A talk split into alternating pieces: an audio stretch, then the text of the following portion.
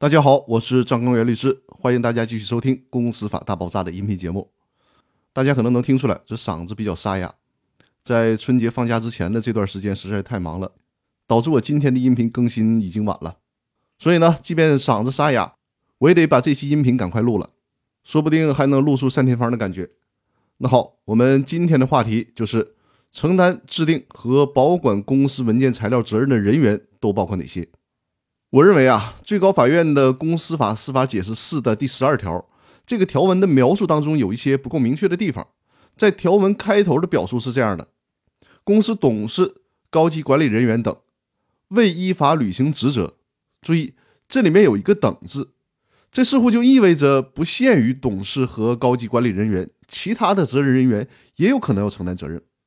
但是在之后的文本当中又表述为给股东造成损失。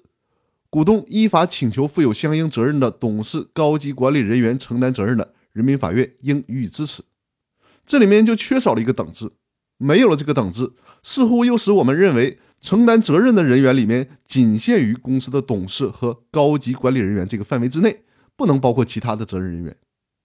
这就使得大家在理解上有了困惑：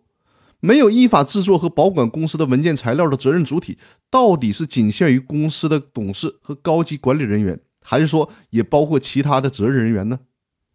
最高法院在这个条文当中的表述前后差了一个字，会使人对这个问题产生很大的困惑。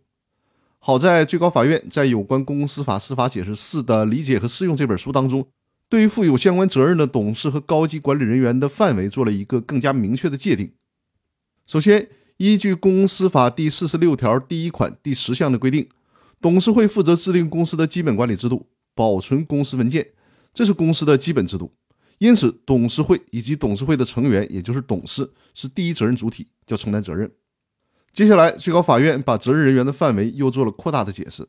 最高法院认为，如果公司章程里面有规定，或者是公司设立了董事会秘书、合规总监，或者是公司秘书等职位，那么这些职位也负担着保管公司重要文件的职责。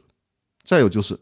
根据公司法第四十九条的第一款当中的规定。公司的经理职位同样也对公司的基本制度、财务负有责任，所以说也属于负有相应责任的高级管理人员。